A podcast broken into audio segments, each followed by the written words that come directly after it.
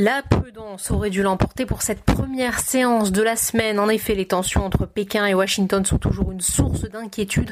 En outre, les marchés américains et britanniques sont fermés ce jour pour cause de jours fériés. Malgré ces facteurs, le CAC 40 termine en forte hausse, plus 2,15% vers les 4539 points. Du côté des valeurs, l'aéronautique profite de l'annonce d'un élargissement significatif de la limitation des 100 km autour du domicile dès le 2 juin. Airbus gagne 8,51%, plus forte hausse de l'indice.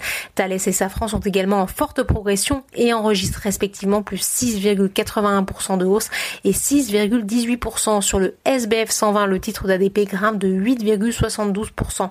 Après un long passage à vide, le bailleur de centres commerciaux Uniba et Rodamco Westfield est également bien orienté, plus 7,82%. Le secteur hôtelier profite également de l'horizon qui s'éclaircit dans cette crise. Accord progresse pratiquement de 7%.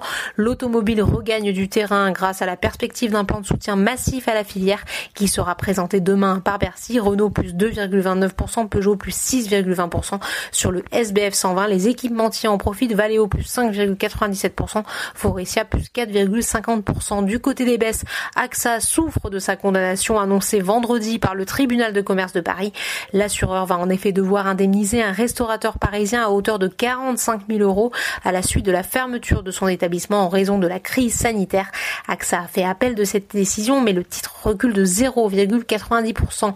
Carrefour, valeur défensive pendant la crise, est aussi en baisse, moins 0,23%. L'actualité du jour, c'est également le rebondissement dans le dossier Lagardère. Son dirigeant actionnaire Arnaud Lagardère a annoncé ce lundi un accord avec le groupe Arnaud, la société holding de Bernard Arnaud, PDG de LVMH. Cette dernière va détenir environ un quart du capital de la holding personnelle très endettée d'Arnaud Lagardère.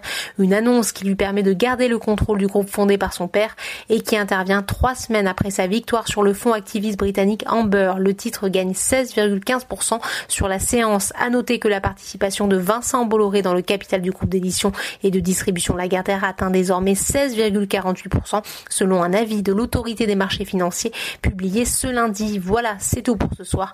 N'oubliez pas toute l'actualité économique et financière et sur Boursorama.